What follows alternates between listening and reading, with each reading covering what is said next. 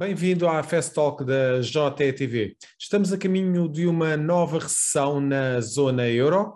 Os especialistas alertam que esta é uma séria probabilidade e que a mesma está a ser alimentada pelo notório abrandamento da economia alemã, uma das maiores a nível mundial e o designado motor da União Europeia. Além disso, a subida das taxas de juro por parte do BCE, que visa travar a inflação, pode acelerar também o abrandamento da economia já afetada devido à guerra na Ucrânia, consequente crise energética. Temos connosco Henrique Tomé, analista da corretora XTB. Muito obrigado, Henrique, por estar connosco.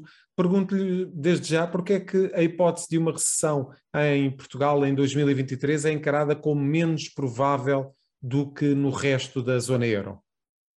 Uh, bom, antes de mais, obrigado pelo convite. Uh, de facto, Portugal este ano vai ser o, o, país da União Europeia que mais irá crescer. E logo, logo aí o, o cenário de recessão acaba de ficar um pouco mais afastado. No entanto, temos de ter aqui em, atenção um aspecto, é que a inflação tem vindo a agravar-se muito em pouco tempo. Há, há, uns meses a inflação em Portugal até estava abaixo da média europeia, mas neste momento até já se está a posicionar acima da média europeia. E seja em Portugal, seja em, em que economia for, sempre que nós temos cenários em que os preços continuam a subir, a economia naturalmente começa a dar sinais também de abrandamento. Portanto, é expectável que a economia portuguesa começa também a dar sinais de abrandamento, mesmo que eh, não se aplique já este ano, embora acho que dificilmente, porque nós temos uma taxa, nós estamos com uma taxa de, de inflação bastante elevada e que deverá uh, prejudicar o, o, crescimento do PIB na Europa, na, em Portugal e na Europa também. Uhum. E que fatores é que poderão, de certa forma, salvaguardar Portugal dessa, dessa possibilidade de recessão na Europa, na zona euro? Portugal não tem muita autonomia no que diz respeito às políticas monetárias, está dependente então do BCE. Uh, Portugal não é, de todo, dos países mais expostos ao que está acontecendo neste momento na Europa. Nós não temos uma ligação muito forte com, com, a, com a, Rússia, o, o, próprio gás natural que é fornecido à Europa por via do Nord Stream 1 e, e do 2 também não passa pela, pela Europa, porque nós, eh, pela, por Portugal, porque nós eh, recebemos maioritariamente de, de, da África do Norte, uh, e por isso nós, não, nós somos dos países com menos exposição ao conflito. No entanto, o BCE já começou a aumentar as taxas de juros, espera-se que continue a aumentar as taxas de juros e os países mais endividados, os países do Sul, como é o caso português, acabam por sair uh, fortemente penalizados com, com estes aumentos.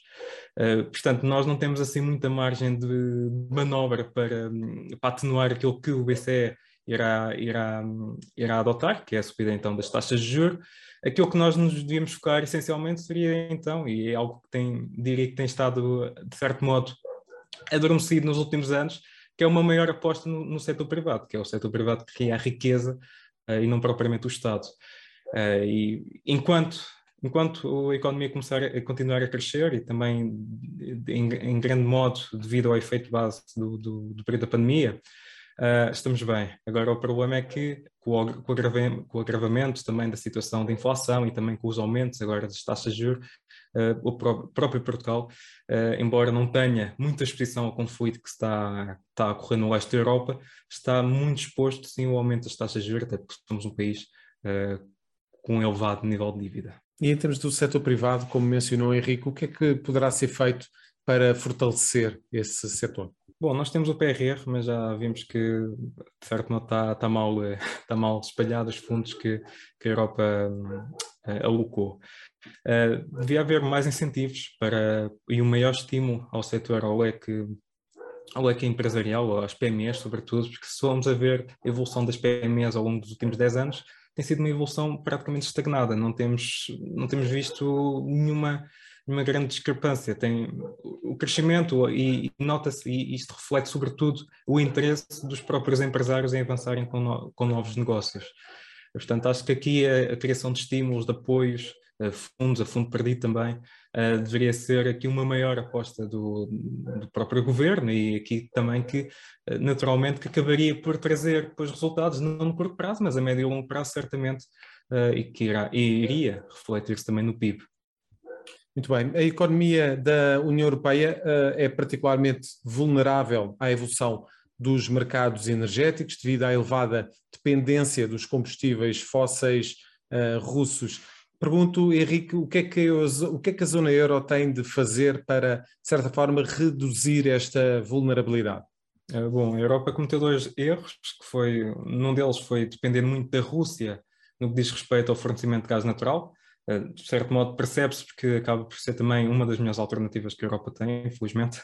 Eh, e correu também, uh, cometeu também o risco de adotar, portanto, aqui, ser um dos pioneiros aqui na, no que diz respeito à transição energética, mas que já vemos que as fontes de energia renováveis acabam por ser algo limitadas e continuamos a precisar dos produtos das energias fósseis, como é o caso do petróleo. neste momento, a Europa vê-se vê de mãos, de mãos atadas aqui com esta situação e, portanto, temos aqui uma situação em que as alternativas poderão ter um elevado custo económico para, para toda a zona euro. Já se fala em racionamento do, do, do, do, da utilização de energia, começando pela indústria, mas no Reino Unido já se fala até de um possível apagão uh, em, no, início de, no início de 2023, em janeiro, se, uh, portanto, a situação se agravar ainda mais. Uh, neste momento, assim, nós ainda temos algumas centrais nucleares em, em, por ativar e isso poderia ser uma alternativa um, ou para atenuar um pouco do impacto daquilo que pode ser o pior cenário, que é o corte no fornecimento de gás natural proveniente da Rússia. Uhum. A guerra uh, colocou aqui algumas pressões adicionais sobre os preços da, da energia e dos produtos alimentares. Uh, pergunto, Henrique, mesmo que a guerra acabasse hoje, os efeitos sobre estes fatores iriam fazer-se sentir durante muito tempo? A verdade é que nos produtos agrícolas nós já assistimos a uh, correções muito avultadas. Neste momento, a maior parte dos produtos agrícolas estão a ser cotados ao mesmo valor que estavam antes do início da guerra. Portanto, as correções no mercado têm sido bastante, bastante agressivas nos últimos tempos. Tal como os combustíveis, não é, Henrique? Também Exatamente. tem sido esse, esse acerto.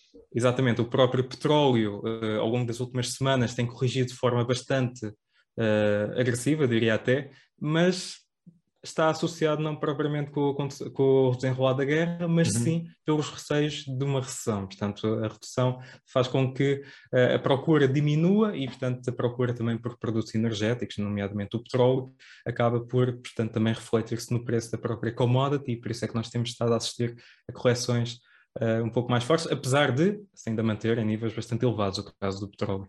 Uhum. Terminamos esta nossa análise precisamente nos Estados Unidos. A maior economia mundial está em queda há dois trimestres consecutivos, o que significa uma recessão técnica, apesar de Jerome Powell, o presidente da Fed, e Joe Biden também terem evitado ao máximo este termo.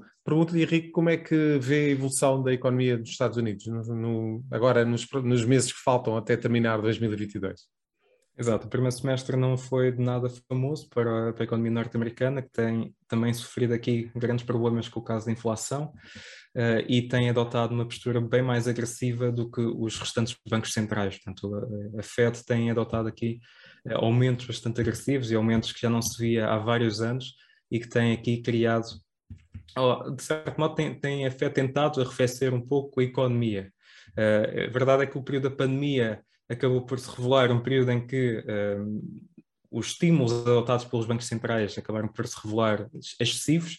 Isto fez com que também grande parte dos preços, eh, em conjunto com as limitações que havia em relação à pandemia, aumentassem aqui a subida do, dos preços.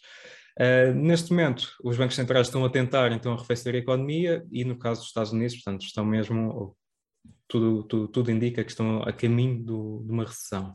No entanto, nem todas as red flags uh, ainda foram levantadas neste momento, e, e, este tem sido um dos argumentos que Paul, o presidente da FED, tem, tem, tem dito, e, e de certo modo eu também concordo, que é o, lado, é o facto do lado do mercado de trabalho manter-se sólido. Portanto, nós, uh, ao contrário de crises passadas, nós não vimos Uh, nós não estamos a ver neste momento um agravamento na situação do mercado laboral. O mercado laboral mantém-se muito forte. Aliás, os últimos dados uh, divulgados no início do mês mostraram isso mesmo, que a economia norte-americana continua a conseguir acrescentar, criar novos empregos e a taxa de inflação mantém-se bastante baixa. Uh, e, portanto, enquanto o mercado de trabalho não começar a dar sinais de agravamento, aí Uh, acho que ainda não podemos falar bem de um cenário de recessão, embora no lado das equities, as empresas também que já estão cotadas e os índices, já conseguimos ver temos vindo aqui a assistir fortes depreciações na maior parte dos ativos e os ativos de risco, todos eles também têm vindo a depreciar uh, bastante. Mas enquanto o mercado laboral não